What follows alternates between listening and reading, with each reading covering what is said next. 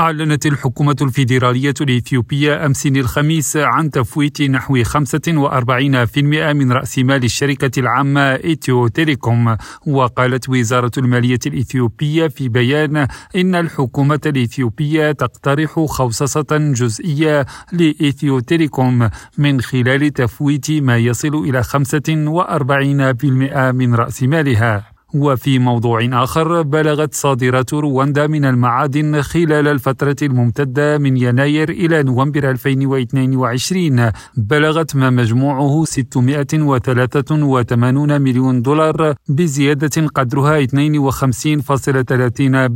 مقارنة بنفس الفترة قبل سنة. وفقا لبيانات التجارة الرسمية من البنك الوطني لرواندا ووزارة المالية والتخطيط الاقتصادي. وحقق الذهب 488 مليون دولار أي ما يعادل 71.5% من إجمالي الإيرادات المعدنية بزيادة قدرها 55.5% مقارنة ب 314 مليون دولار في الفترة نفسها من العام السابق.